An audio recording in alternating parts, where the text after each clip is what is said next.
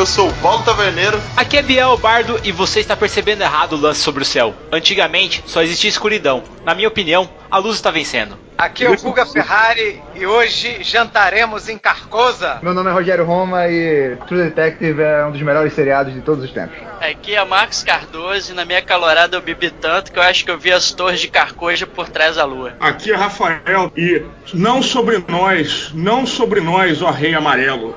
Puxe uma cadeira, compre uma bebida que o papo hoje é True Detective. Mas isso depois dos e-mails. It was all the same thing. It was all a dream.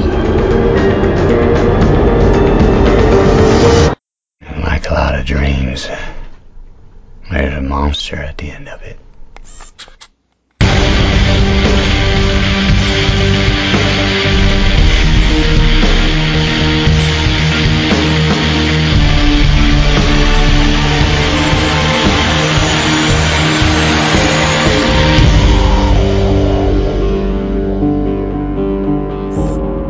Just what is it you found? Something deep and dark. E aí, Bardo, muitas armadilhas e traquinagens nos últimos confrontos ultimamente, não? Nem me fala, taverneiro. Os goblins aprontaram uma peça comigo. Galera, peço perdão pelo vacilo. O cast que foi ao ar nas primeiras horas da quinta-feira passada foi sem edição porque o bardo aqui deixou na mão de um goblin e o goblin passou ele para trás. Upou o arquivo errado, galera. Olha só. Precisamos achar novos goblins. Não tem problema. Você aí que é um goblin que tá em casa e tá falando, pô, eu queria ali trabalhar na taverna a um preço camarada, quase zero. Mande e-mail pra gente. escravidão assim, sossegado, tranquilo, faceiro.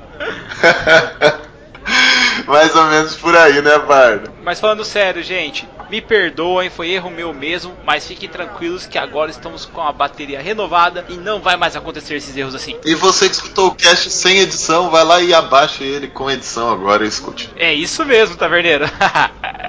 Mas vamos começar, Bardo, com uma boa notícia, Bardo. Nós estaremos na Dreams World dia 7 e 8 de julho aqui em Londrina, Bardo.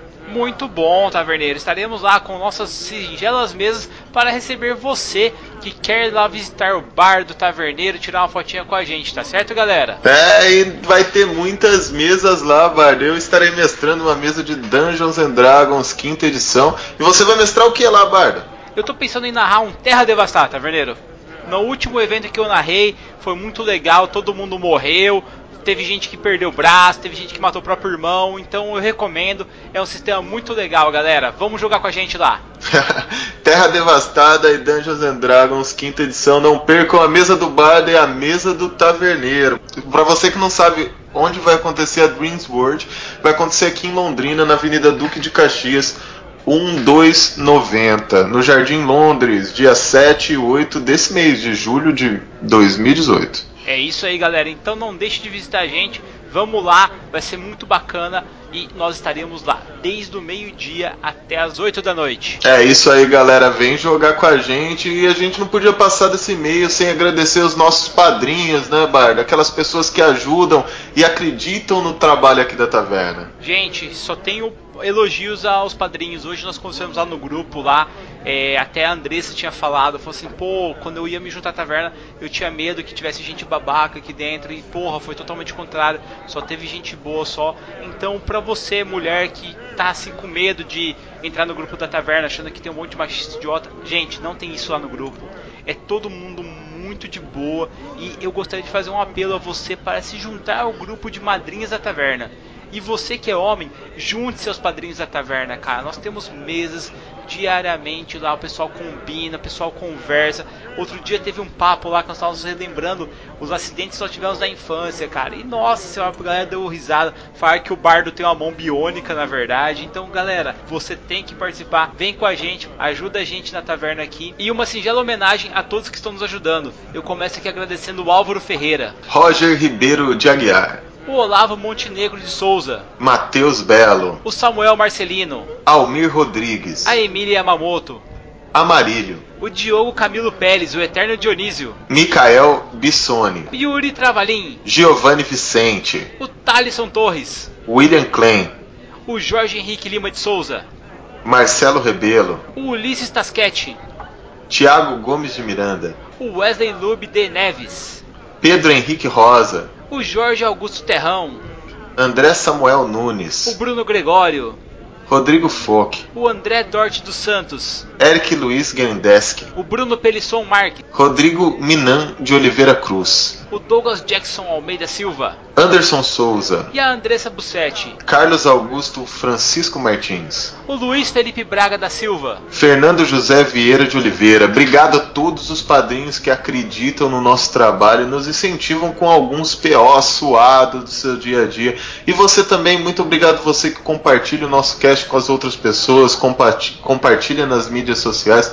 Muito obrigado, cara. E você que não compartilha ainda, corra lá na nossa página do Facebook da Taverna do Beholder Cego. Sempre a gente posta as coisas lá. Compartilhe. Entre no nosso canal do YouTube que vai ter novidade ainda em julho.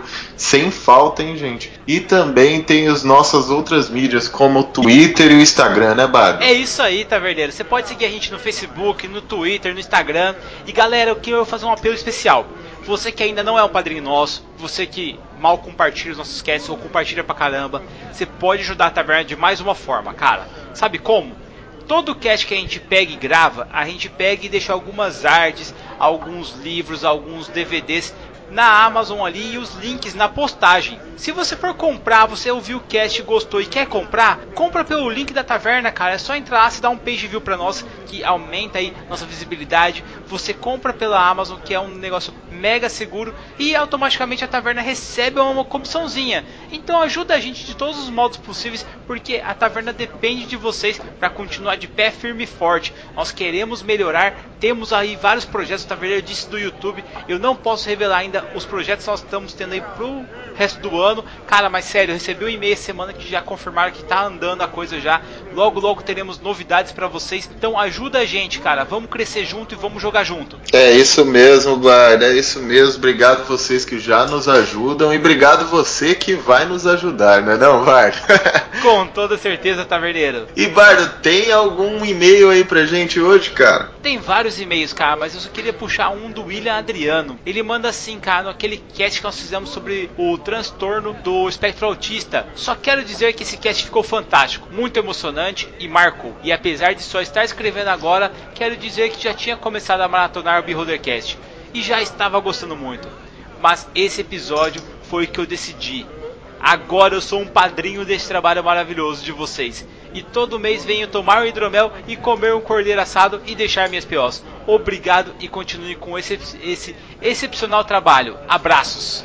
Obrigado, cara. Obrigado por escutar os nossos casts desde o comecinho. Você é um herói, cara. Você é um herói. Ô William, você tá ligado que quando você entrar no grupo do Beholder, cara, automaticamente você vai ter que me falar, primeiro, se você é Team Wolf ou não. Segundo, Óbvio que não. qual a sua raça e qual a sua classe, cara. Porque você tá devendo esse e-mail aqui que você mandou, hein, cara. Tá devendo, Bardo. Tá devendo. Pra mim, enquanto ele não mandar outra, ele é um gnomo, cara. Ele é um gnomo. Gnomo Warlock? Gnomo Warlock, cara. Você acha que tem paladino. cara de Warlock? Caraca, do 8 pro 80, né, velho? Mais massa, cara. um, um, um gnomo. Um gnomo Warlock, vai. O Melhor que Fechou, paladino então. ali. e o que, que você traz aí, taverneiro? Eu trago aqui, na verdade, uma mensagem. Ele ela começa assim, Bárbara. Uma criatura humanoide de penas negras, bico comprido e olhos amarelos adentra a taverna. Caramba, cara, eu sei que criatura é essa. Você sabe não? Acho que é um Aracroca. Não, quase, cara. Não? Tra- Ah, eu sei, sei, sei, sei, sei. Trajando uma armadura de couro e portando duas espadas embanhadas presas na cintura, o Kenku Ranger Level 6 abre o seu bico e reproduz um som que imita a voz humana. No idioma comum, Kenku diz. É, é muito foda falar esse nome, né, cara? Fica muito feio. Olá, taverneiro e bardo. Me chamo Slim e eu sou um andarilho do horizonte. Viajo através dos planos e finalmente consegui chegar à sua taverna para entregar a mensagem de meu comandante. O Kenko estende o braço e entrega um pergaminho envolto por um anel de ouro. O pergaminho contém a seguinte mensagem: Olá, meus amigos. Consegui finalmente tirar um tempo para escrever este recado e dizer o quanto admiro o trabalho de vocês.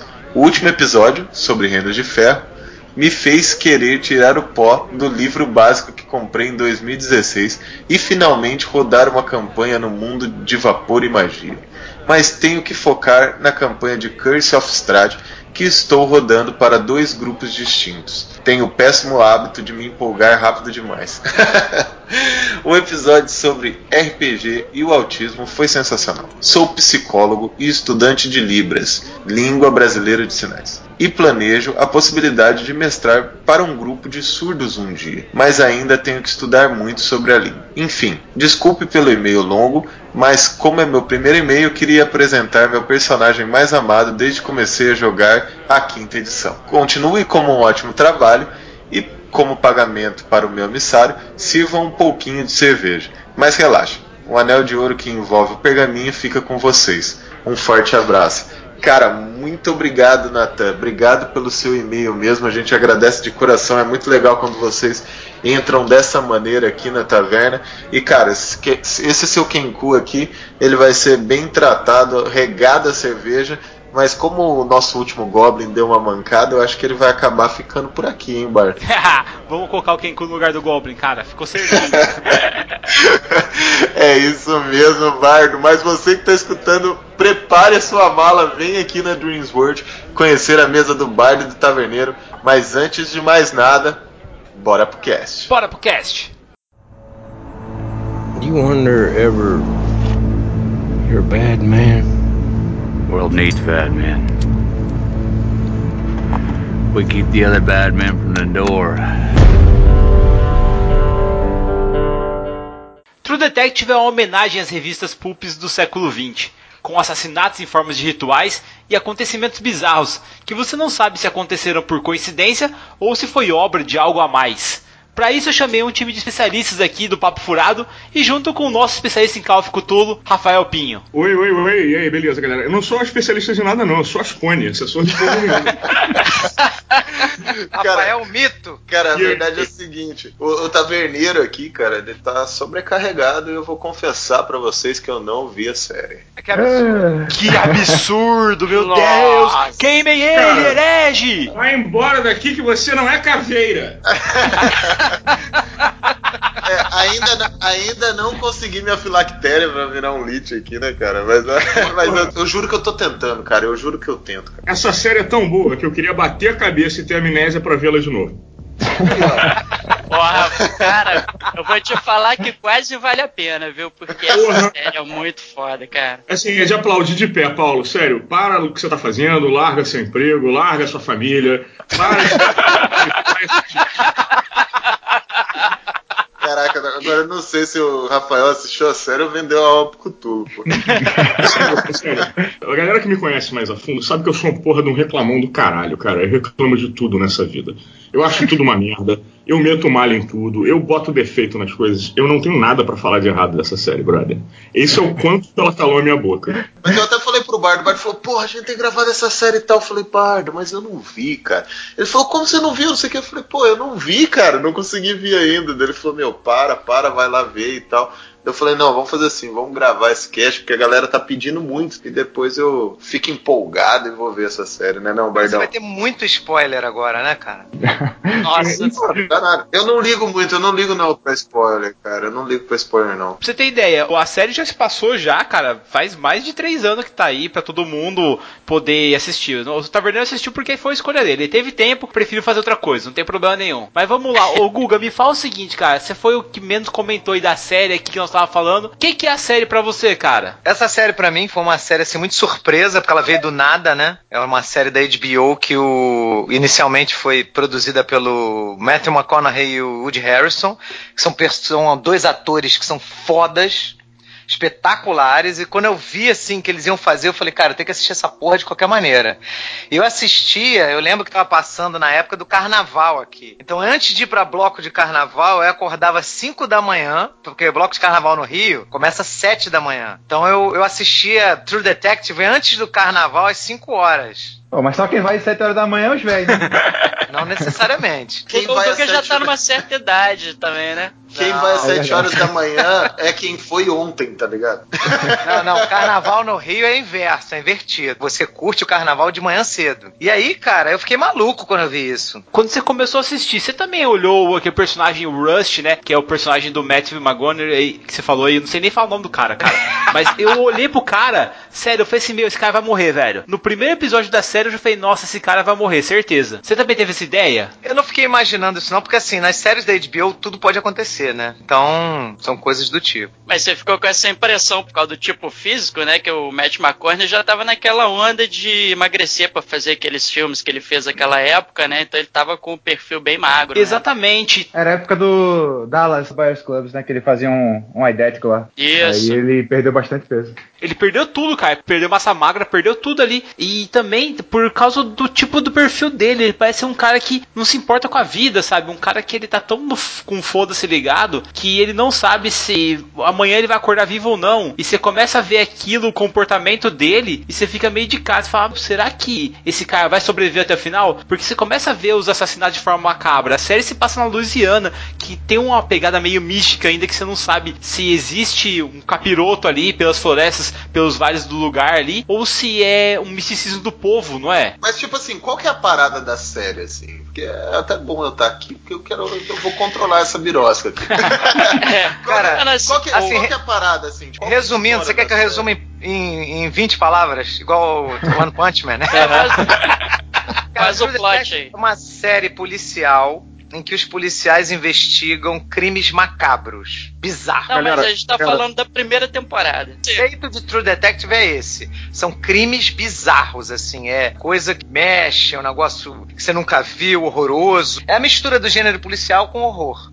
Eu acho que a primeira temporada, né, que é o que a gente vai tratar mais aqui, porque tem mais relação com o livro, né, O Rei de Amarelo e com esse universo, né, de horror do HP Lovecraft, né, que foi influenciado pela obra do Chambers, né? Que é basicamente assim, o, o primeiro episódio estabelece um assassinato, né? Eles acham uma menina que foi assassinada e ela foi colocada numa posição né, de joelhos e tal, e colocaram uma galhada de madeira, assim, na cabeça dela e tal. E Não eram de madeira, não. Acho que eram galhadas de um animal. Era não? era não agora alce, era... De alce mesmo? Animal, Achei me que engano. fosse madeira ali. Porque assim, depois eles acham um monte de esculturazinha de madeira ao longo do seriado, então eu achei que fosse madeira também. E aí, assim, tudo indica que foi um assassinato ritual, né? Ela tem um símbolo que foi desenhado, barra, tatuado nas costas dela, e eles vão, partem dessa investigação, né? Mas eu acho que o, o- o grande lance da série é que a série é muito mais, né, sobre a relação dos personagens, né, do Woody Harrison e do Matthew McConaughey, né, do que sobre a história em si. E é uma coisa que eu acho muito interessante é, em relação a, a esse ambiente dessa literatura, né, que fantástica, né, de horror e tal, que assim, às vezes o ambiente e os problemas dos personagens importam muito mais do que a ameaça em si. Então, ao longo do- da série True Detective, tem duas coisas que são muito importantes que são desenvolvidas. É o clima pesado, o ambiente, esse ar de mistério, mais do que mostrar o horror em si. E por outro lado, como a história dos personagens afeta essa relação deles com, com esse caso, com esse horror, e como eles são afetados por isso também. Então, por exemplo, o personagem do Matthew McConaughey, do Rust, né? Ele tem uma grande perda que é a filha dele que morreu.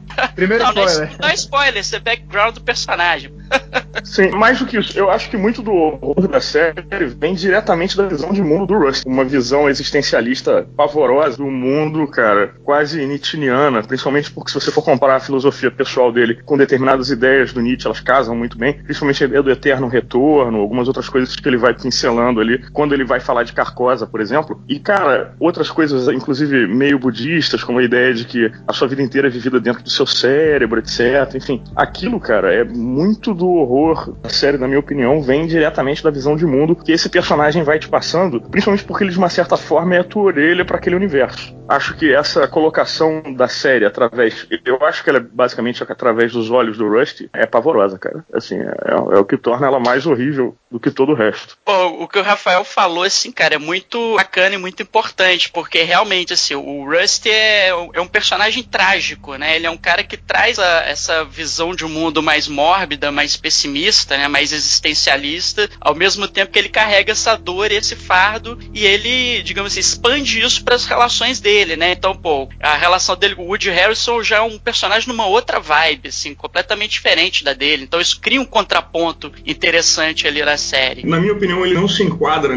necessariamente como um personagem trágico, porque o arco dele no final traz redenção. Mas não necessariamente assim, ele é um personagem trágico, porque a tragédia também tem a questão da catarse, entendeu? Assim, então, uhum. você pode ter redenção ao final de um arco trágico. Eu tô falando que ele é trágico no sentido mais existencial dele, assim, ele é apresentado como personagem uhum. trágico, né? Uhum. Mas obviamente lá no final tem lá aquele diálogo dele com, com o Woody Harrison que é bem bacana, que exatamente o que você falou assim, ele deixa um pouco essa visão de mundo, faz parte do arco de desenvolvimento dele e ele dá um passinho para fora dessa visão de mundo pessimista, trágica, né, existencial que ele tem. Cara, isso para quem joga Cthulhu faz sentido, sabia? Porque no Cthulhu você volta a ganhar sanidade quando você derrota os teus inimigos. Você ganha um pouquinho da tua sanidade de volta. Faz sentido inclusive para quem joga o RPG RPG, a maneira como ele se sente esperançoso no final, depois de finalmente desvendar o mistério e, e, enfim, inclusive neutralizar a ameaça que vinha matando ali. Mas por um acaso, eu não gosto desse final. Eu acho que ele devia ter morrido. Ô, louco, não eu fala isso não, cara. Nossa senhora!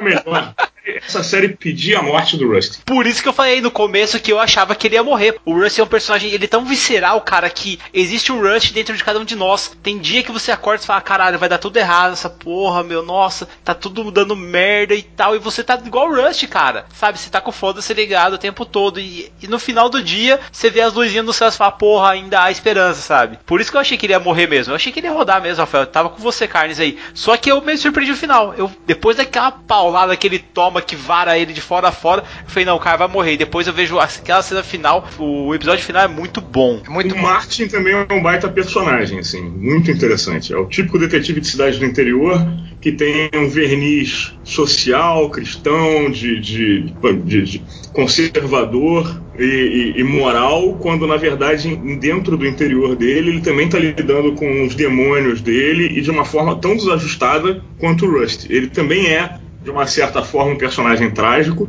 E o final dele, na minha opinião, é muito mais sinistro que o final do Rusty. Aquele momento em que a família dele está à volta da cama, a mulher já se separou, os filhos já cresceram, que ele começa a chorar. Aquela cena é fantástica, cara. Aquela cena mostra o quão danificado e o quão destruído aquele homem é por dentro depois de tudo que ele viveu, de tudo que ele perdeu, de todas as escolhas merdas que ele fez ao longo da vida dele por não ter outra opção e em prol de sobreviver aos momentos terríveis que ele vivia. É um puta personagem, cara. É, mas ali Sim. abre um espaço também para uma redenção dele também. Concordo. Mas para e pensa assim, projeta a vida daquele cara dali para frente. Ele fechou o último arco da vida dele. Aquele momento ali é o momento em que ele envelheceu, saca? É o momento em que ele fechou o verão da vida dele para começar agora a, a, terminar como pessoa, assim. É um puta arco bem fechado, principalmente pro Martin, na minha opinião. Engraçado, eu tive a sensação oposta, Rafael, porque eu imaginei aquele final como a vida dando uma segunda chance pros dois, entendeu? Tipo um recomeço. Achei muito maneiro isso. Uma coisa que o Rafael fala, né, que é, ele é um cara que é, ele parece um personagem típico, né,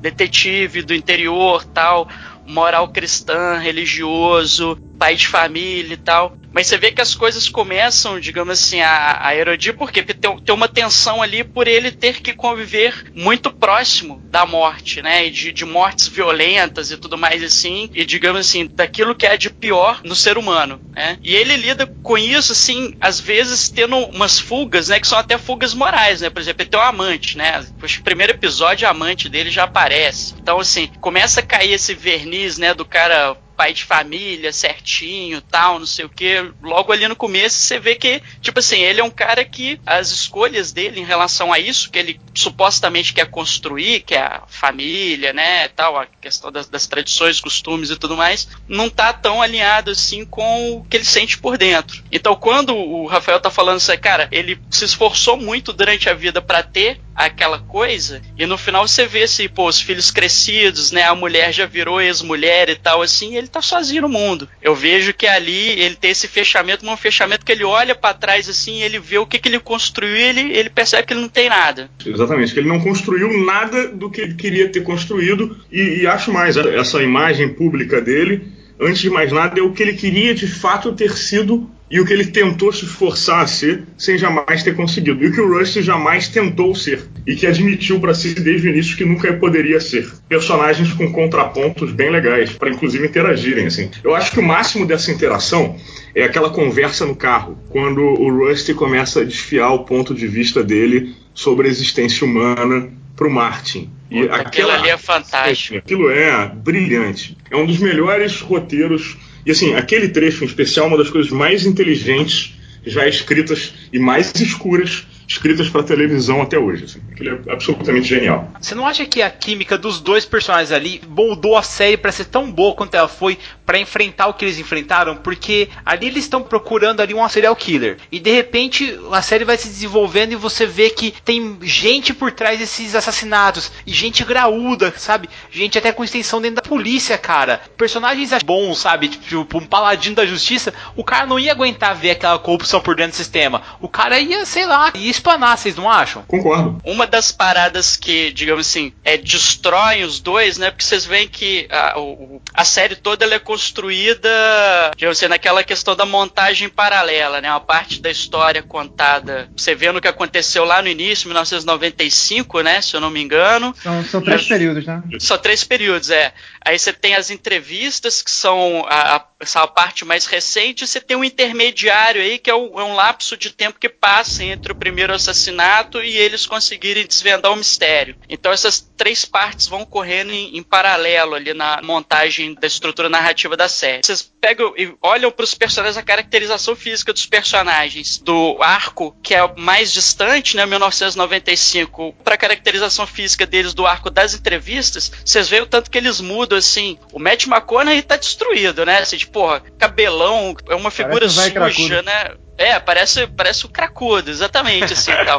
E o Woody Harrison também não tá lá muito melhor, né? Já perdeu o cabelo, tal, não sei o que. Ele tá naquela coisa de, segurança particular, tal, não sei o que. Já saiu da polícia também, perdeu mulher, né? Os filhos foram embora e tal. Então você vê assim que, tipo, o, o fato de dele estar enfrentando mais do que simplesmente um antagonista, né? Uma pessoa, né? Ele estar enfrentando todo um sistema que a gente pode tratar disso também, que depois isso entra na questão da ambientação, né? Essas literaturas de horror, normalmente elas te colocam frente a isso, né? Os personagens eles estão enfrentando mais do que simplesmente pessoas ali, ou, ou é toda uma seita, né? É toda uma instituição que às vezes se infiltra pelas instituições oficiais, né? Estado, né? Polícia, judiciário, tal, não sei o quê. E aí, assim, bater de frente com isso meio que destrói a galera. Assim, acho que acho que é um pouco essa mensagem assim, pô, vamos desvendar isso aqui, custe o que custar. Eles bateram de frente e saíram arrebentados. Até concordo, mas assim, os dois já eram fudidamente danificados antes.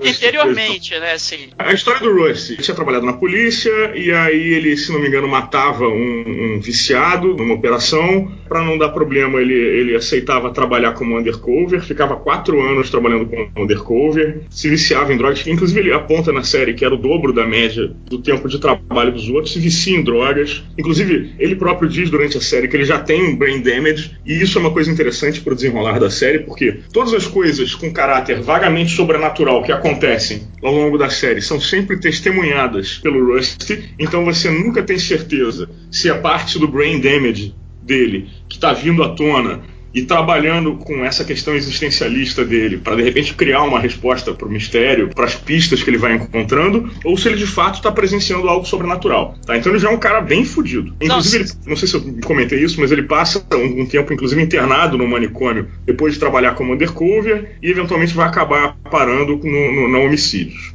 Martin é um cara que está segurando a onda de uma vida medíocre de interior, que não é a onda dele, mas é o que ele queria ser. Porra, mantendo uma amante problemática, mantendo uma vida complicada. Então, assim, cara, ele já era um danificado. Nada disso tivesse acontecido, nenhum dos dois ia sair bem. Na verdade, eu acho que eles terem resolvido o mistério de uma certa forma pode até ter levado eles para um patamar mais alto e mais nobre pros personagens em termos pessoais, assim. Mas você não acha que isso consumiu eles de uma certa forma? Assim, é que eles são apresentados como produto ali na parte da narrativa que é mais recente, obviamente Sim, é, é- é muito, é uma sequência muito. tem a ver já com o, o ponto de partida deles, mas assim, é parte da trajetória também, eu acho, principalmente o Rust, né? Você você vê que o. Rust ele fica obcecado com a investigação, né? Ele, ele tá naquele estado ali no- na- durante as entrevistas porque, porra, ele, ele dedicou a vida dele àquilo, assim. É mais nesse sentido que eu quis dizer também. Mas é claro, assim, obviamente, isso é coerente com a construção dos personagens desde o início. A minha opinião é que eles eram cachorros esperando por uma roda de carro. Entende o que eu quero dizer? Quando a roda do carro passou, eles só saíram atrás. E isso condenou a vida deles, que já era detonada do início. Entendeu? É claro que a coisa toda se tornou obsessiva e teve um preço pessoal imenso para os dois. Inclusive a própria relação dos dois, da maneira como o Rust pega a mulher do Martin e tudo mais, enfim, a própria relação dos dois é muito custosa para ambos, assim, em termos pessoais e mentais. Mas eu acho que eram só duas pessoas esperando, de uma certa forma, algo para se consumirem. Percebe? Eles já precisavam. É ter uma coisa meio autodestrutiva, né? Realmente. Esse ponto do Rust pegar a mulher do Marty, é assim, é isso mesmo, assim, porque ele sabe, assim, cara, é- não é uma relação que tem futuro. Ele sabe disso. Que é uma coisa que não tem futuro ali. Ele pega porque, cara, ele, ele quer sair na mão com, com o Marty depois, assim. Naquela, naquela É uma autossabotagem.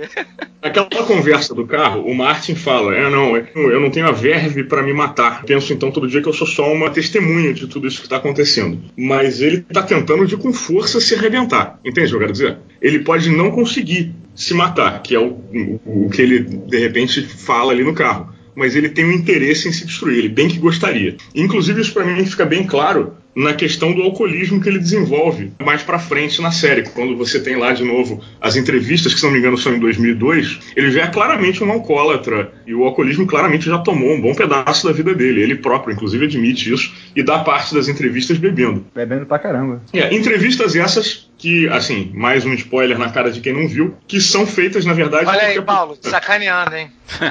Dá pro ouvido aí, Paulo. Não, pô. Tá vendo? Segura O essa. Rafael tá sacaneando o taverneiro, né, Rafael? Não, Depois reclama, né? Vai ficar sem hidromel. Eu bebendo esse vinho com cheiro de palha aqui, que eu não gostei muito, eu tô meio puto hoje com o taverneiro. Peguei um pedaço da cama, tá ligado? As entrevistas que estão rolando com os dois, tanto com o Martin quanto o, Rush, o Rusty, existem porque, na verdade, a polícia está quase convencida de que o Rusty pode ser o assassino que estava agindo lá nos anos 90. Porque ele teria uma compreensão e uma série de insights em relação ao caso que talvez só o próprio assassino poderia ter. Sim. Isso E, que é e porque foda os da- assassinatos da- voltaram a acontecer, né, também. Uhum. Parecidos. Isso que é o foda da, da estrutura que a série é montada, né? Que como a gente acompanha a série a partir dessas entrevistas, do, do relato dos caras, e os dois narradores são dois narradores que não podem ser confiados, né? Tipo, um é meio maluco e o outro é um mentiroso, né? O cara ele mentia pra mulher. Então, você tem aquele mistério e, e você não sabe se aquilo que tá sendo contado realmente foi o que aconteceu, né? Lembrando, inclusive, que eles mentem descaradamente em um determinado ponto nevrálgico das entrevistas. Sim, que é quando eles passaram fogo gratuitamente numa galera por raiva. Ô Rafael, você tá falando de entrevista, é um interrogatório, não é que eles estão sofrendo? Porque a polícia sabe que eles sabem de muita coisa. Eu diria que é uma sindicância. Pode parecer uma entrevista amigável, mas aquilo ali é uma sindicância. E, cara, a, a manipulação que eles fazem, principalmente o Rust, faz do interrogatório, colhendo a informação que os policiais ali têm, a parte que, tipo, os caras, "Ah, você não pode fumar. Tá ele fumando e bebendo cerveja enquanto os caras estão falando com ele. Depois ele pega a latinha de cerveja e começa a entortar e fazer os bonequinhos. Parece que, pelo menos pra nós, espectadores, ele que tá conduzindo o interrogatório e não os caras. Isso pra mim parece condizer com o seguinte traço de personalidade do Rust. O Rust é um grande conhecedor da mais escura e sinistra parte da natureza humana e ele é capaz de utilizar esse conhecimento da natureza humana para manipular, inclusive, quem tá à volta dele. Isso é uma coisa que pra mim é muito clara. O personagem do Woody Harrison fala: se vocês conversaram com o Rusty, foi ele que interrogou, Interrogou. vocês. Muito bom, cara, Ele isso. fala isso na série. Qual é que é o negócio do Rei do Amarelo, cara, com essa série toda aí? Porque em vários momentos nós somos levados a crer que esse Rei do Amarelo é uma pessoa que tá matando a galera, não é? Vamos lá, vamos falar do Rei de Amarelo, então? Por favor. Primeiro, pra gente falar do Rei Amarelo, a gente tem que esquecer essa série um pouquinho e ir mais pra trás no tempo. quanto mais para trás, um bocado. Não, mas por isso que a série é tão foda, porque é, a série não, não explica tudo minuciosamente, entendeu? Ela Não. deixa em aberto o que, que é o Rei Amarelo para aquelas pessoas, qual era a relação deles com aquilo ali, aquilo era uma religião, era voodoo, entendeu? Era Mas isso- satanismo. Não, mas então, Ferro, o que o Rafael vai falar agora é que é referência à obra, né, Rei de Amarelo, do Chambers. Exatamente, do Robert W. Chambers, que foi lançado em 1895, que é um livro contendo 10 contos. Não, tudo bem, mas o que eu tô dizendo é o seguinte, por exemplo, na série, quem é o Rei Amarelo? Essa questão é interessante. Por quê? Primeiro, se você for olhar a obra do Chambers, eh, ela conversa nesse ponto muito bem com a série. O Rei de Amarelo, pincelado no livro, ele nunca é bem definido sobre o que ele é ou quem ele é. É claro que você pode fazer uma série de leituras. A mais óbvia delas é dizer que o Rei Amarelo, assim como o símbolo amarelo e a cor amarela, estão ligadas à decadência moral de uma certa natureza, tá? Inclusive, isso fica bem claro pela insistência do tema dos decadentistas nessa obra do Chambers, que não é per si um decadentista. Mas vamos lá. No livro, ele também não deixa claro quem é o Rei Amarelo e ele só pincela determinadas ideias. As quatro primeiras histórias são ligadas de uma maneira mais ou menos solta à ideia da peça do Rei Amarelo, que é uma peça que existe dentro desse livro, à entidade do Rei Amarelo e ao símbolo chamado de o símbolo amarelo. Assim, as primeiras quatro histórias, na minha opinião, são mais importantes, o resto é meio que filler. Mas a primeira e a quarta história, curiosamente, são histórias de ficção científica. Como o livro foi lançado no, no século XIX, elas são passadas sendo ficção científica na América dos anos 20. Reparador de reputações e o símbolo amarelo. A segunda e a terceira, que são a máscara na Corte dos Dragões, se passam em Paris. Assim, tem esses dois focos, tá? Essas histórias são basicamente ligadas pelo tema de você encontrou o símbolo amarelo, sem nunca explicar exatamente o que, que é o símbolo amarelo também. O rei amarelo ele vai aparecer mais ou menos claramente nas pinceladas que o Chambers dá sobre uma peça que existe dentro desse livro chamada de O Rei Amarelo. Tá? É uma peça com pelo menos dois atos e três personagens: Cacilda, a Camila e o Estranho, que é o Rei Amarelo.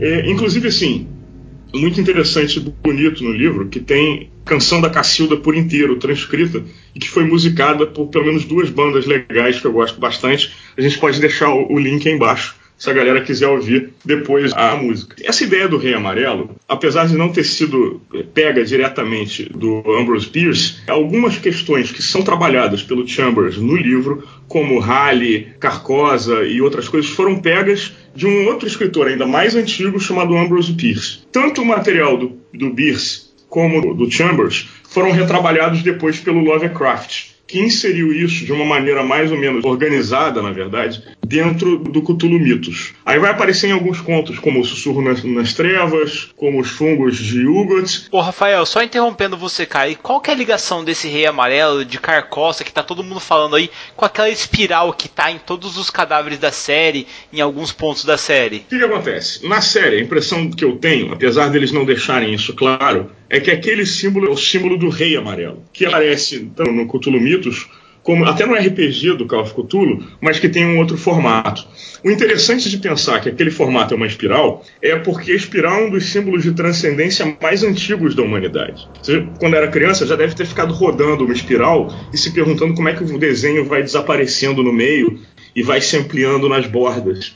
Isso é um baita símbolo de transcendência. Visão do Rust no último episódio também, né? Exatamente, que ele vê aquela galáxia ou aquela nuvem, aquela, enfim, no ar lá e tem essa mesma função giratória, essa mesma ideia de movimento. Um outro símbolo que, na minha opinião, é, e não só na minha, mas uma porrada de estudiosos, que tem essa questão do movimento intrínseco no desenho e que é um símbolo de transcendência, era a suástica, que era usada pelos hindus e depois foi apropriada pelos nazistas que é a ideia mística da coisa que se move, mesmo quando ela está desenhada num papel, por exemplo, entendeu? Sim, entendi sim. sim. É, a própria série, eles. O Ledoux, né, que falou isso pro Matthew McConaughey lá na, na hora que ele tá prendendo o cara, que a vida é um, é um círculo, né? Uhum. E as coisas estão sempre acontecendo e acontecendo novamente, né? Isso casa muito bem com a teoria do eterno retorno lá do, do Nietzsche. Na verdade, ele está mostrando, é um cara que chegou a uma conclusão sobre a questão do eterno retorno por uma visão religiosa ao compreender a existência de Carcosa como um lugar, uma cidade fora do tempo onde essas criaturas se agacham para ver a humanidade e esse tempo circular. Isso. A mitologia do Rei de Amarelo, acho que ela é incorporada à série, mais nesse sentido, né? De como se os assassinatos tivessem ligação com alguma espécie de culto a esse Rei de Amarelo e tal, e que esses assassinatos seriam assassinatos rituais, as pessoas estariam, né, cultuando esse tal de Rei de Amarelo, né? E também no sentido de que esse culto, né, depois dá a entender também que ele tá, digamos assim, entranhado na estrutura de poder ali daquela região, né? Do, a, a série é no Mississippi? Onde é que é, se passa a série? Louisiana. Então esse culto também ele tá inserido dentro da estrutura de poder ali do estado da Louisiana. Né? Tem ramificações ali legislativo, né? A questão da própria igreja, né? Ali tem um reverendo ali que faz parte também, né? Que é os Tuttle, né? Que é a família Tuttle e tal. Então, assim, a mitologia do Rei de Amarelo entra mais por aí, né? A peça, o Rei de Amarelo, que aparece no livro do Chambers, né?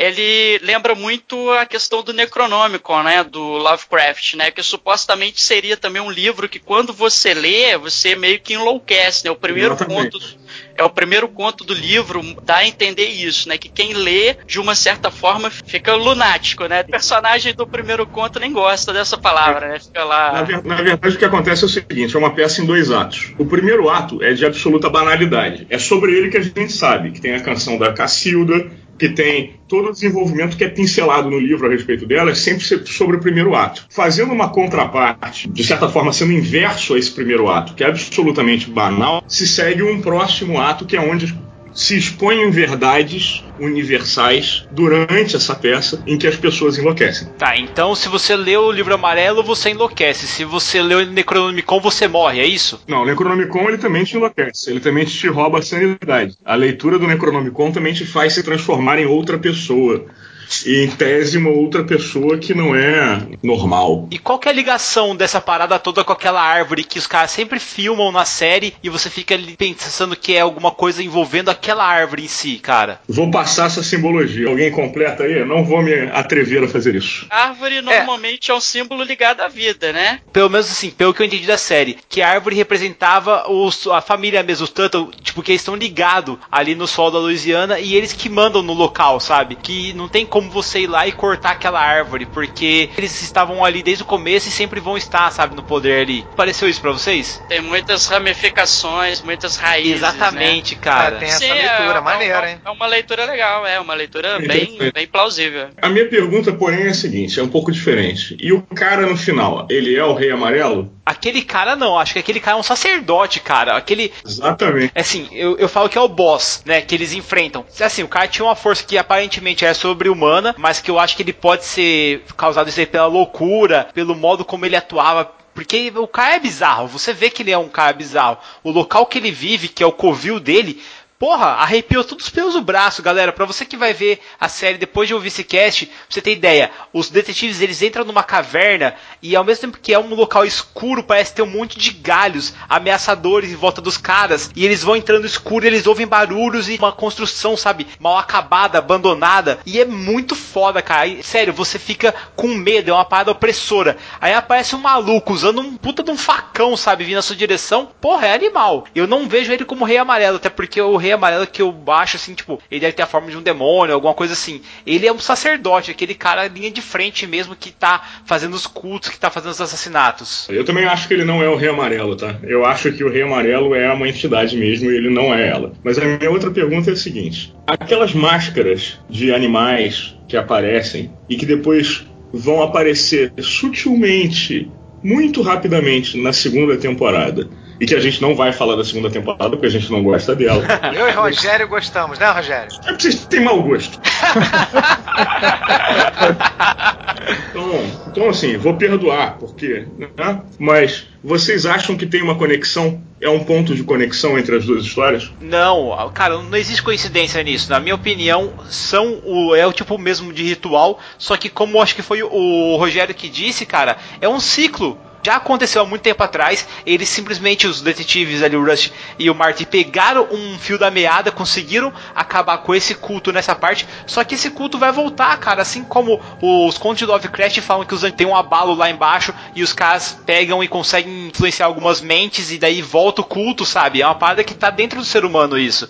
Então eu acho que realmente faz parte, sabe? É ciclo que vem e vai. Eu acho que, assim, é igual que o, o Rusty fala, né, no, no diálogo final lá da primeira temporada, né, cara? a gente está aqui na luta mais antiga que existe, né? Que é a luz contra trevas. Então, eu, eu acho que né, a questão do Rei de Amarelo, ele representa exatamente esse eterno antagonismo. E a gente pode falar do mito do eterno retorno, que isso é uma coisa que não vai cessar nunca, né? né? Por exemplo, o Rei de Amarelo, né? Quem que é o personagem que é o Rei de Amarelo na série? Eu acho que a gente poderia interpretar, digamos assim, se o, o antagonista é o culto, ao rei de amarelo, provavelmente o rei de amarelo ele tá no topo da pirâmide desse culto. Então seria uma espécie de líder do culto e tal. Agora, você pode encarar isso também mais parecido com o horror Lovecraftiano, né? Ou seja, né? Quem é o rei de amarelo? O rei de amarelo é uma entidade. E essa entidade ela precisa aparecer, precisa, sei lá, ter um, um avatar ali sem enfrentar. Ela não deve aparecer. Se ela aparecer, ela se define. Se ela se define, ela se torna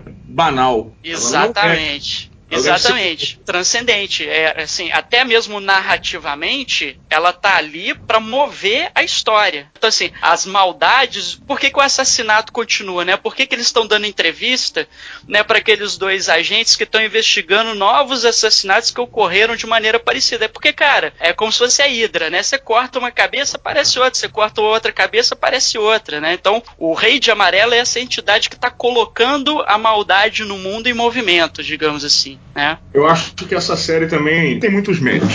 Tá? Eu acho que a gente está deixando de falar alguns, assim. Além do roteiro ser muito bom, ela tem um valor de produção impressionante, assim. Acho que a gente deveria falar também da questão do valor de produção dela em relação à cenografia, figurino e. A fotografia, cara. Nossa, essa série é animal. Principalmente a fotografia e vou, vou além. A trilha sonora que é foda, cara. É inteira, pô. A trilha sonora é muito boa. Desde, do, desde a música, né, de introdução, passando pelas músicas né, que estão inseridas nos episódios, né? Cara, e, e assim, é, é, é, uma série nível HBO, né? Qualidade cinematográfica, né? A gente estava comentando do, do plano sequência, né? Que eu não, é o episódio 4, Rogério? É, episódio 4. No final do episódio 4, 8 minutos de, de planos de sequência ali, sensacional. Exatamente, né? Um plano longo, sem, sem cortes, né? Se movimentam em vários ambientes, né? Ambiente externo, ambiente interno.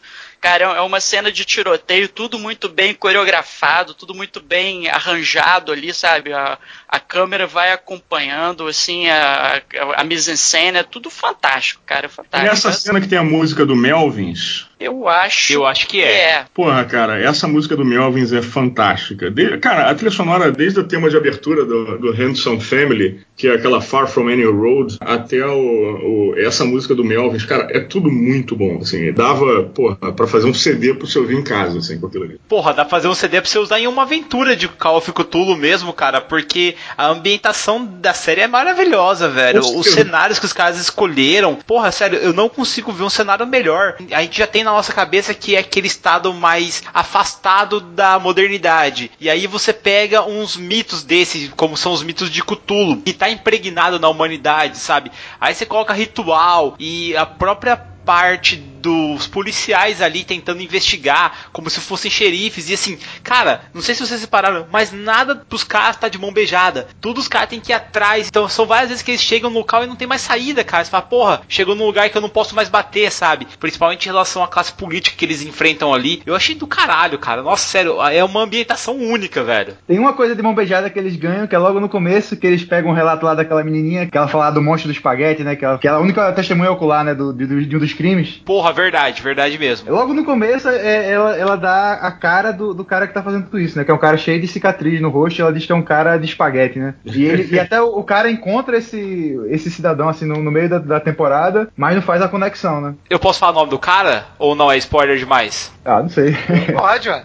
Pode. É o Arrow, tá ligado? E assim, você vê ele, só que, cara, por mim passou batido, não sei por vocês se passou batido. E quando você vê o cara de costas, tem uma cena, costa do cara, é um mar de cicatriz, ele tem uma marca assim, parece que foi feita, sabe aqueles negócios de gado que a pessoa marca? Aham. Bem próximo à nuca do cara, como se fosse o símbolo, sabe? Não sei se é de carcoça ou se é só aquela espiral que tem no local. O cara, ele meio que, tipo, faz tudo, ele corta a grama. E tem uma cena da série que eles estão passando de carro e filma o maluco cortando a grama e ele corta em círculo, como se fosse a espiral, que é aquele símbolo que eu perguntei pro Rafael. Exatamente. E na hora você não se liga nessa parada, cara. Depois que você assiste, você fala, caralho, tava ali, sabe? Por isso que eu disse, cara, não tem coincidência. O negócio existe mesmo. É, mas o Colo, ele só não descobre o cara em 95 porque o Marty fica buzinando, chamando ele no carro e ele não consegue prestar atenção no cara. Se ele prestasse atenção um pouquinho mais no cara, ele teria prendido o cara ali. Tu acha que ele ia ter essa. Ia. Porque ele é interrompido. Na hora Site. que ele, ele, ele vai perguntar pro cara, pô, você conhece algum lugar aqui próximo, não sei o quê, o que, que você tá fazendo aqui e tal, não sei o quê. Aí o Marty começa a buzinar que nem um louco no carro e interrompe a conversa deles. Uhum. Ah, mas ele interrompe porque eles conseguiram eliminar alguma coisa assim, Exatamente, urgente não, pra eles fazer outra coisa. Eles Não conseguiram é, não é aleatório, não. Ele não é, não é. Não, não tô dizendo que seja aleatório. Eles, é, é por causa do Ledu, que eles conseguem lá um, um- identificar lá alguma forma de se alcançar o Ledu. Uhum. Mas eles só não conseguem identificar o cara né, na- em 95 por causa disso, porque ele é interrompido. E aí ele falou: não, o cara tava sentado, eu não percebi a altura dele. Ele não percebeu nada. O cara ficou lá, bé, bé, bé, buzinando. Ô, filha da puta! Eu, eu assistindo lá, assisti a segunda vez, né? Vou ficar torcendo, né? Eu fico, porra, filha da puta! Não deu dessa vez, vou assistir mais uma vez se da próxima ele prende o cara. É, exatamente. o que é legal nessa série é que a cidade em que a série ocorre, ela é personagem também na trama, entendeu? Hum. Porque toda essa questão de magia, de voodoo, isso é muito característico lá do estado da Louisiana. Tem essa cultura lá, que é, é originário lá da África e tal, mas eles têm isso muito forte. Tem até aquele filme A Chave Mestra, que também acontece no estado de Louisiana, que trata de também, que é muito bom também. Coração Satânico. Também é, né? Maravilhoso também. Porra, filmaço esse, cara. Mickey Rourke, Robert De Niro. Porra, esse filme é foda, cara. Não tenho nem o que dizer. Então, sobrenatural já faz parte da cultura da cidade. hein? É muito maneiro isso, né? Aí uma das minhas questões, cara, é pra você ver como é que a gente perde a chance de criar história de horror boa no Rio de Janeiro. Porque o Rio de Janeiro tem uma vibe semelhante, na minha opinião. E se você souber escrever ou fazer uma história que não seja farofa, você consegue fazer algo muito próximo do que você tem nessas histórias de horror na Louisiana, na, na- sabe, naquela área do Mississippi, enfim. Consegue fazer umas coisas bem parecidas. Ah, até porque na Louisiana não tem o bicho que nós temos no Rio de Janeiro, que é característico, que é a famosa bala perdida, tá ligado? Não tem nem como competir. Um mosquito, quando ele pica é bem pior, né? É, cara, no É, Rio de Janeiro o pessoal tá preocupado em fazer novela da Globo, né, cara? Aí fudeu, né? Enquanto É. tiver novela da Globo, Salve o Rei, essas merda, fudeu. Cara, quando eles conseguiram aquele da liminar lá pra chegar no Ledous, vocês achavam que o- ele era o culpado do rolê ou não? Não. Porque até aquele momento, cara, eu não sabia quem que era o culpado. Eu tava perdidaço, cara. Não, eu não achava que ele era o padre, mas eu achava que ele, obviamente, tinha algum conhecimento sobre o que estava rolando. Mas e o pentagrama nas costas do cara lá, do Bafomé e, tipo, o pentagrama invertido? Vocês não acharam que tinha uma parada satanista no negócio, sabe? Porque até aquela hora, quando eu vi o cara lá sem camisa, eu falei, porra, então não é, é- deve ser uma pegada satanista isso que tá acontecendo. Hum. E só depois, no final da série, que eu vi que tinha os mitos de Cthulhu, que foi uma série que me levou a conhecer os mitos de Cthulhu. Sério? Inclusive daí o Rei Amarelo, sério mesmo. Que legal, que legal. Não sabia que tinha essa. É que na verdade, assim, não sei se vocês passaram por isso, mas você falou isso muito, Rafael, ali, que o Rush tem um problema mental, tal, devido às drogas que ele usou, tudo mais, quanto tempo que ele era infiltrado. Só que, cara, tem alguns momentos que ele olha e tem os corvos passando, não sei se é corvos ou pássaros normais, só que eles fazem um tipo de uma espiral no ar. Sim, sim. Aí você fica aquilo lá na cabeça. Aí eles entram naquela igreja abandonada. Sim. E daí ele vai tirando assim as trepadeiras do lugar e você vê que tinha alguma coisa ali atrás, sabe? Então o modo como vai acontecendo a série, sei lá, cara, deu a impressão de que realmente existe aquele culto de que é uma coisa totalmente plausível existir um culto ali naquela região, sabe? E as pessoas simplesmente aceitaram. Essa série é mais um do- dos produtos que entra naquele esquema Dom Casmurro. Que é você nunca vai saber se era ou não era. Sim, completamente. Você nunca vai ter uma certeza absoluta se aquilo tinha um elemento sobrenatural ou não. Se bem que agora estão também fazendo uma terceira temporada já, né? E talvez Não. o volte. Então, Não. ele. Não o quê? Não, não vai voltar não, vai ser totalmente diferente. Não, não, mas ele falou que não estava morto e que talvez ele topasse fazer, fazer a terceira temporada. Não sei se ele volta. Mas, anyway, talvez a gente tenha alguma nova luz em relação ao que estava rolando ali, né? O que é fato é, tinha uma sociedade secreta, essa sociedade secreta sacrificava crianças e abusava das crianças, e, e prol de alguma criatura ou entidade que eles, que eles enfim, cultuavam. Que eles achavam que dava poder para eles se manterem no poder. Exatamente. Agora, o que, que existe além daí de sobrenatural fica a seu encargo decidir. É claro que você tem umas pinceladas, e não são todas elas necessariamente pela visão do Rusty. Uma delas, por exemplo, é a força excessiva que o cara lá, o monguinho aquele, exerce na hora de lutar com o Rusty, e que não condiz nem um pouco com o tipo físico dele. Pode ser força de louco, pode ser força de louco, mas pode ser que aquele cara seja de fato um alto sacerdote e que o cara tenha de fato algum poder mágico. E não é, É, uma é- coisa tão subjetiva nesse caso. Ele Quanto- toma um monte de tiro do Mari e ele só cai quando o Russ consegue recuperar a arma e dá um tiro na cabeça dele. É verdade. Mas, né? mas É. um cara grande daquele jeito, fanático, ele não para com Ele não era três tiros, grande. não. Era Ele muito não era- grande, Rafael. O cara era É? muito grande. Ele era grande, sim, ele era monstrão. Aí é parada loucura. Mas Esse- ele toma uns três tiros do, do Mari e é como se ele não sentisse, cara, porque ele continua indo pra cima e tal, e É dando porrada e facada na galera. Mas é exatamente assim, Marcão. Tanto que na, na Segunda Guerra Mundial você tem a- aquele calibre 45 que você atirava no japonês e o japonês não parava. Os caras davam 10 tiros, o bicho não parava. Calibre Ué. 45 É. é pra jogar o cara pra trás, entendeu? Porra, mas aí é anedótico. Não, tem- não é anedótico. Rafael, não é anedótico, não. Eu já tive situação. Você também, né, senhor Rafael? Eu não atirei advogado- e. Morre, safado! Não, meu pai já- meu pai já foi.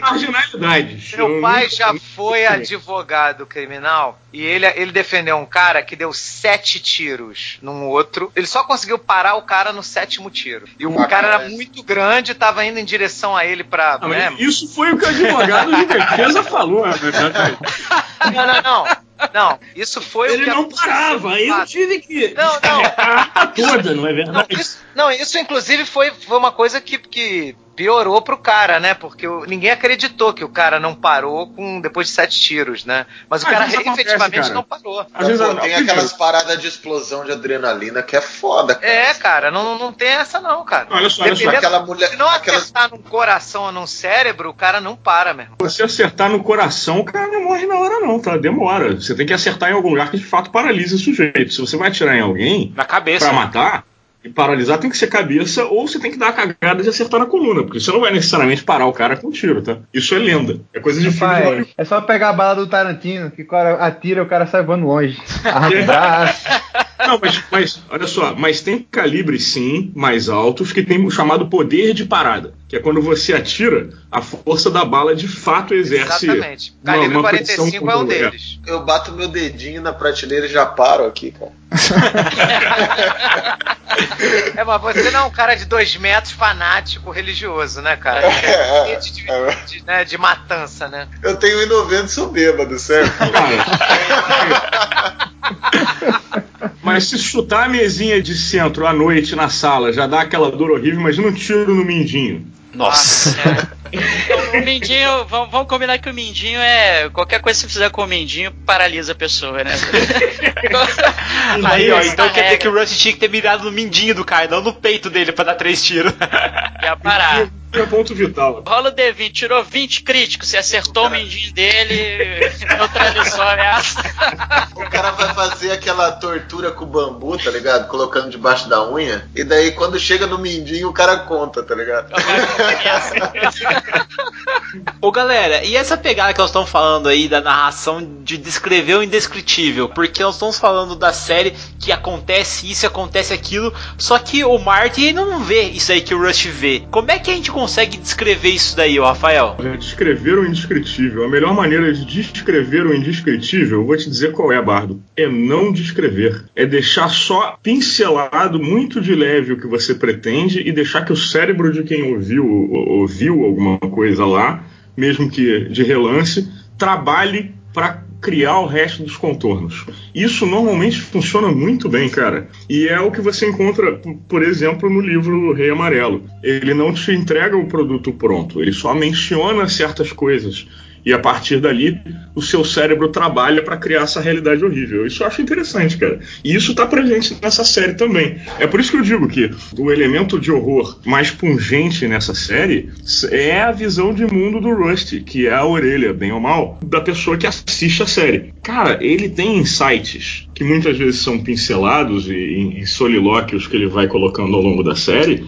que são pavorosos, cara. Assim, são realmente assustadores. Eu lembro que na época que eu assisti, cara, porra, certas coisas que ele falou ali me afetaram num nível pessoal, assim, que são verdadeiras, inclusive. Eu não vi a série. Aparece algo sobrenatural? Ou não, só aparece... fica nesse segundo campo, assim? É quando Não, aparece, aparece- você não sabe se é alucinação ou não. É, olha só, aparece da seguinte maneira: sempre quando o Rush tá sozinho, ele vê certas coisas. O problema é, por que, que você não pode afirmar que isso é sobrenatural? Calvin Haroldo. É, é, é, mas por que, que você não pode afirmar que isso é sobrenatural? Porque ele, além de falar que tem dano cerebral, tem uma cena em que ele tá dirigindo e tá tendo um flashback. Luzes vão se deformando e tudo mais, e é muito semelhante a essas cenas sobrenaturais. Então é difícil dizer se ele tá tendo um flashback, uma alucinação, ou se aquilo é uma maneira muito pessoal da série tá te dizendo que ele tá ligando determinados elementos dentro da cabeça dele, ou se aquilo de fato é um evento externo, que por um acaso ele presenciou porque ele tá aberto a isso, ou porque ele deu sorte, entendeu? É por isso que eu digo, essa, essa, essa série, ela tem um elemento Dom Casmurro, e que é uma coisa que deixa ela muito interessante, que é, você nunca vai ter certeza exatamente do que você viu. Isso é bem legal e conversa muito bem com a questão do, do livro do Rei de Amarelo e até com determinados elementos Lovecraftianos. Não só isso, como a própria maneira que o personagem se apresenta, trágica, dramática, porque ele é um cara, além de, de um personagem que tem uma história de vida toda alquebrada, ele é também teatralmente trágico, de maneira proposital. Ele é até um certo ponto meio poser também, para impressionar de sacanagem o Martin. Não sei se a Sim. galera concorda comigo, mas ele, Sim, concordo plenamente. Sim, isso, sim, sim. isso casa muito com o personagem Lovecraftiano, sabe? Esse tipo de dramaticidade, essa carga emocional, às vezes exagerada, de um cara. Quase romântico, né? Assim. Exatamente, exatamente. É. Porque ele se pretende um existencialista, mas tem claramente um elemento romântico também na maneira como ele expõe a visão de mundo dele, assim. É. Queria voltar um pouquinho sobre a questão de descrever o, o indescritível, né? Também uma forma de você descrever o indescritível é mostrar, na verdade, a reação do personagem que teve o contato com o indescritível. Sim, É. sim, sim. Você tem isso, por exemplo, no Rei de Amarelo. Você vê, você vê a deterioração da sanidade do- de quem leu as- o segundo ato da peça, né? No, no livro tal, por exemplo. E no seriado, eu acho que tem uma parte muito interessante que é a tal da fita, né?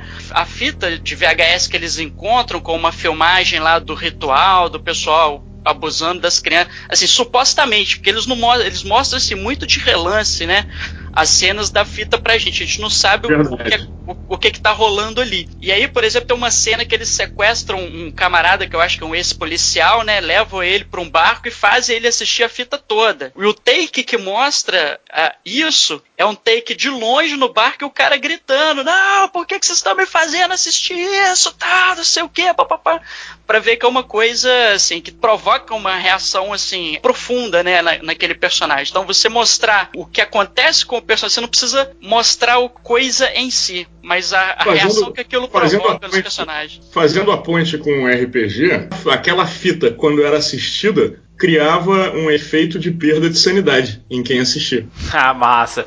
E, e qual que é a ideia da parada da psicosfera nisso, cara? Que é aquele negócio que tem uma esfera coletiva de consciência humana pra fazer as ideias andarem. Como é que isso funciona numa mesa, Rafael? Agora o Guga vai brilhar. Agora não, isso aí é com o Guga. O Guga que é o psicólogo aí, agora que ele vai brilhar.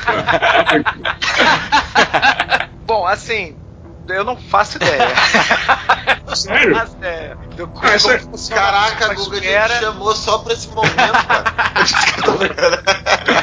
psicosfera das pessoas para seguir em frente uma ideia de- dentro de uma mesa de RPG. Não faço ideia como é que seria isso. Desenvolve a pergunta. Como é que as ideias se desenvolvem no meio que as pessoas estão? Porque ali na série a gente vê pessoas que não têm ligação com o caso, que não estão investigando a coisa. Só que elas começam a pegar as ideias que estão ali entre os personagens. Tipo a filha do Martin, tá ligado? Fazendo desenhos estranhos, tipo, da mulher lá com o homem, as bonequinhas dela, uma mulher deitada cercada por cinco homens, igual tá na fita, igual tá na fotografia, que tem uma criança cercada por cinco cavaleiros de máscara, sabe? Como é que isso funciona, cara? Isso existe mesmo? Ou é uma parada que foi criada pra série? Tá perguntando inconsciente coletivo? Isso! É, É, cara, assim, não sei se existe estudo científico pra pesquisar isso, né? Mas o fato Não. é que a gente observa que existem ideias que têm, às vezes, correlação com em pessoas diferentes em vários locais do mundo, né? Então, né, me parece provável que as pessoas tenham algum tipo de comunicação, né? E inconsciente, tá? É, nessa parte em que a menina desenha a garota lá né, um homem fazendo sexo com a mulher e tal, o Marty chega pra esposa e fala assim: pô, mas é, eu na idade dela não fazia isso, não tinha ido, de onde ela tirou isso? Aí ela fala assim: ó, as meninas sempre descobrem sexo antes dos meninos, porque elas precisam, elas têm essa necessidade. Ela ali, só com essa fala, já coloca a situação de que a mulher, né, muitas vezes é a principal vítima, né, de abuso sexual, né? Então é uma necessidade que elas têm de saber isso mais cedo que os meninos. A minha pergunta é porque a série, a mulher que ela desenha, ela tá com as mãos pra trás, como se estivesse amarrada, e o cara tá com uma máscara. Por isso que eu tô perguntando. Daí eu falei, caralho, cara, como é que a criança conseguiu desenhar isso, sabe? Se em nenhum momento aparece ela escutando uma conversa, até porque o Martin não fala dos negócios da polícia em casa, sabe? Tem- você viu uma máscara mesmo? Eu não, não lembro de ter visto máscara no desenho, não. Sim, se você vê lá, tipo, parece que ele tá usando uma máscara, porque não tem uma forma de uma cabeça. É como se fosse um pano com os olhos só, entendeu? Por isso que eu fiquei assim. Aí se você vê as fotografias, você vê mesmo a fita de relance ali. Aí vem de novo o elemento Dom Casmurro. Você pode se acreditar que é só um desenho merda de uma criança que não sabe desenhar direito, ou que existe um elemento sobrenatural que imunda aquela cidade e contamina a psicosfera, ou seja, esse inconsciente coletivo das pessoas, e que isso permeia todo mundo que vive ali porque está fluindo através dessa cidade, na forma de uma eflúvia material, enfim, que contamina as mentes das pessoas. E isso seria captado e regurgitado por crianças que de repente têm uma, uma abertura maior, sei lá, enfim, não sei, aí é com vocês. É, ou daí seria que a criança ela é mais aberta a consciente, sabe? E às vezes pega mais rápido, talvez, alguma coisa assim. Por isso que eu tive essa pergunta. E aí a segunda pergunta, que daí eu já vou jogar pro Rafael, não vou jogar nem pro Guga, não. Colocar o Rafael na fogueira agora. Ô Rafael, como é que a gente pode utilizar esse negócio todo aí de mostrar as almas dos personagens mesmo, igual é aberto ali, viscerado, o Marty Rush numa mesa de RPG, cara? Vamos lá. Primeiro, você vai precisar de jogadores muito bons, na verdade, porque criar uma mesa que tenha esse grau de nível interpretativo, mesmo que não seja obviamente igual da série, mas que tenha essa complexidade de personagem, vai demandar jogadores com algum grau não só de comprometimento, mas de experiência na mesa. A partir daí, esses caras podem criar fichas complexas e, de alguma maneira, eles vão ter que se ater ao que eles criaram sem se permitir contaminar pelo jogo no sentido de tentarem obter vantagem em relação a mudarem as suas personalidades, mantendo esse teatro do bizarro. Dá pra fazer? Dá. Já consegui fazer alguma coisa semelhante? Já. Mas não é tão dependente do mestre, na minha opinião. É dependente em grande parte dos personagens. O mestre tem, no caso, que criar uma aventura razoavelmente aberta e que seja capaz de permitir o role play desses personagens. Mais longa, de repente ter os ganchos certos para trazer à tona essas reações às vezes autodestrutivas. Por incrível que pareça, eu não acho que seja tão difícil criar aventuras com essa complexidade de, de situações assim. O meu problema mais é em relação à, à capacidade dos jogadores criarem personagens com essa complexidade psíquica. Acontece e você de vez em quando tem alguns bons jogadores que conseguem fazer isso. Mas eu acho que nesse caso o papel do mestre vai ser mais gerar uma aventura que dê a oportunidade dos personagens exporem esse universo psíquico. Isso você vê muitas vezes em, em aventuras de Vampire. Mestrei Vampire durante muito tempo. Ah, então maravilha. Mas uma das coisas que me incomodava, inclusive, na questão do jogo de Vampire era, às vezes você ia jogar com uma galera e o pessoal fazia uma ficha e um histórico pro personagem que era ultra complexo, às vezes até mais complexo do que uma pessoa de verdade. Todos os ganchos amarradinhos e tal para construir aquela psique Aí chega na hora da aventura, é todo mundo se metralhando e, e não- sabe, aquilo não tem a chance de, de aflorar. Quando eu mestrava, eu acabei com isso rapidinho. que Os, os caras eram tudo assim, né? Fazer um background e tal, não sei o que. Aí, tipo, não, meu personagem é sofrido tal, não sei o que. Armas de fogo, sim. Né? Eu tenho. que é o grau máximo, né? Lá no... Você, eu, por acaso, semana que vem, agora tô indo pra um live de Vampire. Tô já montando meu personagem aqui. Já arranjei os dentes falsos, as lentes, a porra toda. Mas o que que acontece? A impressão que eu tenho é. Você tem que ter um grupo de jogadores razoavelmente experientes e uma aventura razoavelmente solta e longa para isso poder aflorar. E você tem que ter ganchos do mestre ocasionais para que isso possa aparecer. Eu tenho o meu Dream Team de jogadores, né, que é os meus, meus Globetrotters do RPG, assim, que é a galera que manda excepcionalmente bem. Já tive aventuras assim no passado. E por um acaso, não só de, de já tive até aventuras de AD&D extremamente densas emocionalmente e altamente interpretativas, mas é uma junção de fatores, cara. E depende muito, muito, muito, muito mesmo da capacidade dos teus jogadores interpretarem na mesa, de terem essa abertura, cara. Caralho, cara, que massa, velho. Realmente tô perguntando isso porque a gente vê alguns, como você disse, bons jogadores que você consegue pegar o background do cara e trabalhar nele para conseguir essa abertura. Mas no Call of Cthulhu parece que é bem mais fácil, sabe, de você conseguir chegar no âmago da pessoa. Porque no D&D o negócio parece ser mais focado em combate, cara. Sabe por que é difícil utilizar isso às vezes no Call of Cthulhu? Por exemplo, eu tava gravando era a última sessão da aventura que a gente tava jogando, e até uma aventura one shot, ela é feita para ser curta, então ela não tem tanta liberdade pra galera desenvolver o personagem dessa forma. Mas o problema do Call of Cthulhu é que os personagens são muito frágeis. Se você pega um grupo de jogadores inexperiente, eles vão tentar resolver a aventura de uma maneira violenta, quase sempre. E isso normalmente vai ter um custo grande no grupo em termos de vida, de quantos personagens você vai perder até o final da aventura. Essa perda de personagem corta a possibilidade de continuidade do desenvolvimento desses personagens. No AD&D, personagens às vezes têm uma vida mais longa. Então você, ah, você sobrevive com mais facilidade. Então você consegue desenvolver essa psique de maneira mais fluida. Por exemplo, Ravenloft no AD&D. Ravenloft funcionava muito bem para isso. Muito melhor até do que Cthulhu, na minha opinião. Um cara que joga muito bem, que interpreta muito bem, assim, nesse sentido de entrar no personagem e de reagir da maneira apropriada, inclusive em detrimento do, do grupo ou da, da própria continuidade do personagem dele, às vezes, é o Eduardo. O Eduardo manda muito bem nisso. Gosto muito. É uma pena que ele não tenha gravado com a gente nesse primeiro programa. Eu tô tentando convencer ele, ver se ele joga. Mas ele é um, é um excelente jogador. É um dos, dos meus jogadores que eu considero assim. Não, não, hoje em dia não tão comuns por causa da falta de tempo, mas é um dos Globetrotters, assim. Ele, o Léo. Léo, que é um amigo meu que está morando agora nos Estados Unidos, é, é pesquisador lá de meteorologia para a Universidade de Miami. Pô, são jogadores excelentes, assim. Eram, eram o Rex caras... vai ficar com ciúmes, hein, Rafael? Certeza. O Rex, o Rex, ele pertence a uma outra cepa de jogador. É que o Eduardo e o Léo, eles são jogadores com background em, em literatura na hora de criar e interpretar. O Rex funciona, assim como vários outros, com background de filme. Ele, quando cria um personagem, ele cria um personagem visual. Ele está menos focado na psique e mais nas atitudes do cara de uma maneira visual. É diferente. Funciona também, é interessante. Mas é, é, um outro tipo de criação. Da mesma forma que você vai encontrar pessoas, por exemplo, que vão criar personagens, isso é mais comum hoje em dia, baseados em quadrinho. E a influência do cara vai ser quadrinho japonês. Isso vai gerar um tipo de jogo na mesa de desenvolvimento do jogo completamente diferente. Pô, legal, cara. Já conseguiu falar mal do Eduardo, do Rex. Meu, fechou, cara. Tá tranquilo agora. Não falei mal, não. Gente, eu não falei mal, não. Olha só. Peraí, peraí, peraí. Eu tô dizendo que a maneira, a maneira como eles tô brincando, cara. focada em outros elementos, assim. Eu não tô dizendo que é pior ou melhor. É, é, é só diferente. Entende? Eu funciono, até porque eu, meu background também vai ser mais literário, eu funciono com esse tipo de aventura mais lenta.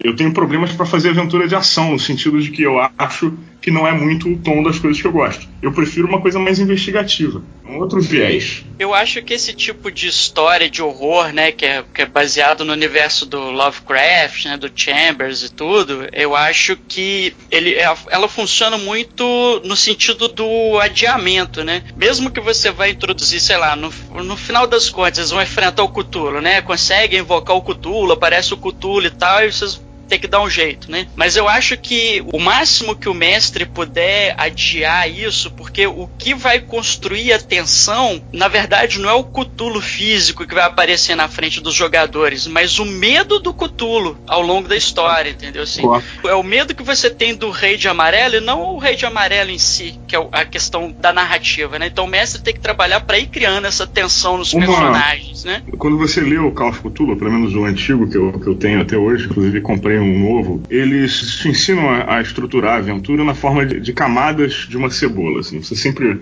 resolveu uma aventura, você fecha uma camada, passa para a próxima. E vai indo, vai indo, vai indo indefinidamente enquanto o personagem dura. Mas idealmente você nunca chega no cerne. É proposital isso. E essa série lida muito com essa questão das camadas, assim de você passa de uma camada para outra, mas você nunca chega no cerne. Ou seja, você nunca vai encontrar o Cthulhu e você nunca vai encontrar de fato, nesse, pelo menos não necessariamente, o Rei Amarelo. Você sempre vai ter a presença ominiosa dele e enxergar aonde ela se manifesta nesse mundo físico e como você pode tentar amenizar esse impacto, mas você jamais consegue chegar no ponto nevrálgico que anularia a ameaça. Porque a história, a história esteticamente está imbricada na ideia de que esse mal é inderrotável, assim, ele é indebelável. Tá vendo? Olha só, é por isso que eu não posso jogar RPG, Rafael. Eu na aventura ia querer dar tiro no cutulo. Entendeu? Ia jogar uma bazuca no filho da puta. Mas é falar, como é que você Se ele sangra, nós podemos matá-lo. Aí, aí, Cara, eu, eu, eu como Existem- eu comecei a ter interesse em Cthulhu, Lovecraft, depois que eu assisti True Detective. Porque até então eu tive contato com isso com 19 anos, 20 anos, quando eu conheci o Andrés, e o Andrés tinha um livro de RPG, Call of Cthulhu, que eu sempre, na minha ignorância, eu chegava e falava assim: que porra é essa, Andrés? Call of Chu Chu Chu? a pronúncia. Aí eu chamava de Chu Chu Chu. Então toda vez que eu entrava no quarto do André, eu sacaneava ele. Que porra de, de chu chu chu é esse aí, rapaz? Você é o cachorro da Xuxa? Sabe, eu ficava sacaneando, né? Na minha ignorância, né? Não era chamado, tá vendo, né? Aventuras. Ah, chamado você era, você não ia, né? Não venha dar desculpinha, não. Ó, ó, ó o papo furado lavando roupa suja aqui na B-Roller agora. Já faz parte da mitologia do papo furado que o Ferrari nunca jogou RPG. É, eu queria trazer o, o Guga pra jogar uma aventura com a gente, assim. Acho que ele ia se divertir, cara. Acho que. Até porque eu- eu- é muito intuitivo o Guga. Então, assim, no momento que você sentar numa mesa pra jogar, você não vai ter dificuldade, cara. Beleza, nós vamos fazer essa mesa aí com o Rex pra ele parar de reclamar também disso, pelo amor de Deus. Por sinal, eu tava gravando ontem o meu programa que eu vou lançar com o Rex, fechando a aventura lá pra gente poder lançar. Agradeço, inclusive, a galera aí da Taverna do Beholder Cego pelo incentivo e pela vitrine. É, Então vou aproveitar o momento aqui, Rafael. Vamos já começar o jabá da galera aqui. Começa por você, cara. Como é que a galera te encontra e quando que vai sair essa aventura sua aí de uma vez por todas? É, eu tô, eu tô agora na edição. Impressionando cara. mesmo, cara. Impressionando mesmo. Pô, eu sou um dos clientes do cara, eu tô louco pra ouvir a parada, ele já tá prometendo nós já faz mais de um ano já, meu. Tem que sair esse Não, não, bagulho, não faz velho. um ano, não. Faz- Faz uns quatro meses. Meu problema foi a agenda dos participantes, porque eu tô gravando com o Rex, com o Solano e com o Shimu. Então, assim, conseguir reunir a galera num horário que todo mundo possa pra gravar tava bem complicado, assim. Mas agora fluiu, a gente fechou. De repente eu vou regravar um pedaço ou outro, mas aí é só redubbing, uma coisa assim, porque bem ou mal é um, é um audiodrama, mas já fechou. Cara, vocês me encontram no www.aordemesotericadedagon.com.br. Ah, tem o meu Facebook, bota lá Rafael Pinho, é, é um meu rosto azul feito com. É um desenho do, do amigo imaginário, do Andrés, grande Andrés aí que já gravou com vocês também. Aquilo é um desenho, Rafael? Cara, é um desenho baseado numa foto minha. Era uma foto minha que eu tirei no- nos bastidores de uma- um festival de punk rock. E aí ele pegou e, e repintou por cima. Maneiro, fazer um. Ah, cara, o meu Instagram, eu nunca lembro dessas merdas, mas eu acho que é Rafael Pinho, Rafael de Pinho 80, uma coisa assim, Rafael Pinho 80. Dá uma olhada lá, que você vai me encontrar. Eu sou cara barbudo, mal encarado, com um monte de foto de show esquisito. Bela, bela descrição. E vocês, galera? Começa aí, Guga. Como é que a gente te acha aí nas redes sociais? Nós já estamos aí, eu, Marcos e Rogério, né? A gente fa- faz parte aí do Papo Furado Podcast, que é um podcast que completou um ano ontem. Aê, galera. Um aninho. Vocês acham a gente em qualquer desses aplicativos que sejam agregadores de podcast. Nós temos nosso site, que é o www.papofuradopodcast.wordpress.com. Tá no podcast do Google. Tá, tá, Já, tá, já, tá. já tá lá. Também já tá lá. Tá no, Tá no iTunes, Facebook tá em tudo. Também. A gente tá no Instagram, é arroba Papo Furado Pod, também é o nosso Twitter. Então tem vários locais. Se você botar no Google Papo Furado Podcast, já encontra a gente. É isso Facinho, aí. facinho. E o pessoal, você não vai falar nada, o ca- o cara quer te falar no Twitter, quer te xingar, quer falar que você nunca jogou RPG, como é que os caras fazem? Ah, no Twitter, no Twitter não, ele não usa o Twitter, cara. Eu, eu saco ele. Ô, Luke, é a melhor Ele rede vai- Twitter! Ele vai divulgar o episódio, ele esquece o link, aí eu tenho que entrar com a conta do Papo Furado e colocar embaixo como reply. É cara. Eu, eu, junto aí, viu, Gu? eu, eu, eu esqueci de falar, eu tinha um Twitter também, o arroba Rafalaut com dois L's, mas eu, eu enchi o saco daquela merda, cara. Pô, eu sempre te marco lá, velho, você nunca responde, mó sacana você. eu, eu abandonei, eu abandonei, eu abandonei. Eu tenho que voltar, eu tenho que voltar. Eu, eu sou babaca, eu, eu abandonei aquela. Vier me falar que você tava meio babaca, que você ficou rico, tá ligado? Tá morando em Copacabana e daí esqueceu dos amigos. Ih, rapaz, eu, eu, eu não fiquei rico, não, eu tô todo empolado aqui. Galera, queria agradecer vocês aqui por participar do nosso podcast. Obrigado de novo por aparecer aqui na taverna. A gente agradece o convite e o melhor agradecimento de todos é você assistir o seriado, que é sua obrigação. Tudo tá aqui. Ô, Marco, depois dessa, aumenta essa música aí que eu vou desligar aqui, que eu tenho um seriado pra Falou, galera. Tchau, tchau. Tchau, tchau. Abraço pra todo mundo aí. Valeu, valeu, amigo.